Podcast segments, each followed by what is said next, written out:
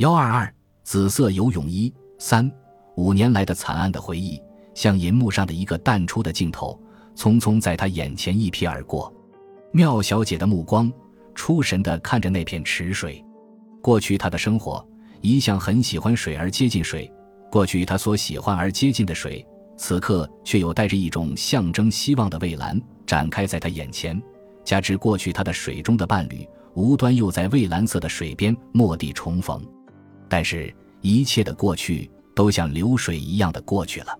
正如那位古希腊的哲人所说：“人不能两次沐浴于同一的河流。”一种莫名的伤感把他推入了沉默的深渊。沉默有时好像也有一点传染性。由于妙小姐的沉默，却使对方的余晖被传染了同样的沉默。他的样子好像正在想着一件无可解决的心事。也许他也想起了过去的一切。因而紧跟着他旧日的女旅一同投进了回忆的渊海，但是，他见妙小姐痴痴地看着那些池子里的鱼，他以为他已引起了过去的兴味，因之他努力制造出勉强的欢笑，首先打破这个沉寂。喂，应，他的声调带着流水一样的波纹，他仍以旧时的称呼低唤着他这像流水一样逝去的旧时情侣。他说。你真像一个小孩子在呆望橱窗里的糖果，但是与其这样呆看，何不走进这糖果店里去买一点？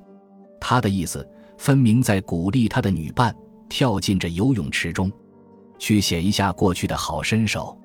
妙小姐的眼角抹上一丝凄楚的微笑，她说：“我的情景你是应该知道的，譬如看看电影，望望朋友，穿一点并不过于朴素的衣服。”像诸如此类最小限度的自由，能够抗争过来，已经废掉九牛二虎的力量。我的家庭里面为我特定着最新式的五出之条，在这许多条款之中，我已违反了许多。现在再要加上一些更重大的罪名，你想，在我瘦小的肩膀上还能负担得了吗？我想，偶尔游泳一次，你们的专职魔王未必就有秘密警察守候在这游泳池边吧。在旧礼教中有句成语叫做“人言可畏”，你应该知道这句话。你竟变得这样的怯弱，和以前完全换了一个人。你曾参观过动物园吗？一头雄狮在铁栏中关了几年，也会变成一只驯良的猫。一丝不成为笑的笑，再度浮上于这位女游泳家的眼角。假使那是一头真的狮子，难道它竟永远这样驯良而不想反抗吗？余晖抓住这个话机，他预备用这有力的口气，在一片平静的水波上吹起一些皱纹来。反抗，妙小姐把锋利的目光刺上了他同伴的脸，请你指教办法。难道你不可以跳出你的铁栏，而另找一个新的天地？露娜，凭你这样一个人，不信就不能够在社会上找到一个求自立的职业。余晖在沉吟了片上之后。方式提出他这平凡的建议：找职业。他说：“我先要请问，在眼前的社会上，何种的事情可以算是妇女们的正当职业呢？你当然不愿意我接近或踏进一个泥沟。至于我自己，我倒也还不愿意把我轻轻供到红木架子上去。这是一个偏见。你以为眼前的社会上，除了泥沟与红木架子以外，就没有叫正当的妇女职业吗？”你的话也许不错，但是我要请你张开眼来看看事实。你不能否认，在眼前的社会上，固然像有许多事是找不到人，但实际却正有许多人是找不到事。也有无数的青年正在高喊毕业就是失业，这还偏重于你们男子一方面说。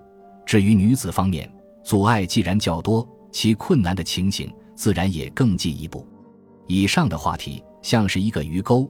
已经拨开了这美人鱼的嘴，因此他又接下去说：“我也知道职业界上正有不少理想的位置等待你去接受。然而据我所知，那些具有较理想的位置的地方，他们就不很喜欢雇佣女子。他们也有很好的理由：其一，他们不喜欢雇佣未婚女子，因为未婚女子容易和男同事发生纠葛；其二，他们也不喜欢雇佣已婚的女子，因为已婚女子必然要有生理上的变化。”到了那个时候，他们不得不给他充分的假期，这是一种损失。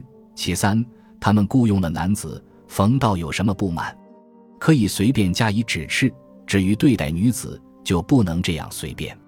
他们以为一个较重的声音，或是一个稍微两样的脸子，那就可以制造许多潮湿的手帕。我承认这是真的，这种情形也使他们感到麻烦。你不要笑，这并不是笑话，这是事实。他在对方没有找到适当的话剧之前，自管自说下去。有一种情形是很稀奇的：有一些人在唱着提倡女子职业的高调，而另外有一些人在高喊女子的最佳职业就是嫁人。可疑的是，后一种的论调同样也会发现于前者的口内。还有稀奇的情形呢。一部分的女子已经找到了所谓较理想的职业，但只要这个女子平头整脸，长得还不算坏，于是不久，自然而然就有一种男子会想尽方法，另外要把他们介绍到安放着十一件喷漆摩登家具的办公处去服务。这种事情也随处可以遇到。基于以上的情形，所以我的结论也只能随众而说：女子的最佳出路就是嫁人，嫁人也不坏呀。余辉急忙把这个题目抢到手内，他舔舔嘴唇，费力地说：“像你这样的人，总不至于羡慕一座贞洁坊吧？然而问题也绝不会像你所说的那样简单。第一，你不知道大部分的人对于在教的妇女，尤其是双妇，他们会有怎样的歧视。你尽容易在人群里面找出许多带着粗心的嘴脸而高唱打倒什么什么或提倡什么什么的人。”但是你很不容易找到一个带着粗心的头脑而并不歧视在教父与双父的人，即使有这种人，他们也不过巧妙地掩饰着这种心理，不让他们显露是完全没有这种心理。况且，你之所以劝我脱离这个家庭，无非要让我逃避这个家庭中的专制者。然而，你是否保得住在另外一个家庭里就没有同样的专制呢？总而言之，在眼前这个尴尬的时代上。新旧两种思想之间，好像隔着一块大玻璃。看看呢，好像已经通明无阻。可是你要漫不经意地走过去，那你就会碰痛额角，甚至头破血流。照你这样说法，为了怕碰破头，那么只能眼望当前的那块玻璃，永远拦阻着你了，是不是呢？那一个的声音已变得非常颓丧。不过，英，你要想想呀，人生的方式。那是绝不能永远依照着你的看电影的方式的。是的，我知道，人生除了懦怯、屈服、投降这些不好听的名词之外，另有一大堆叫动听的话头，如勇敢、前进、冲锋之类。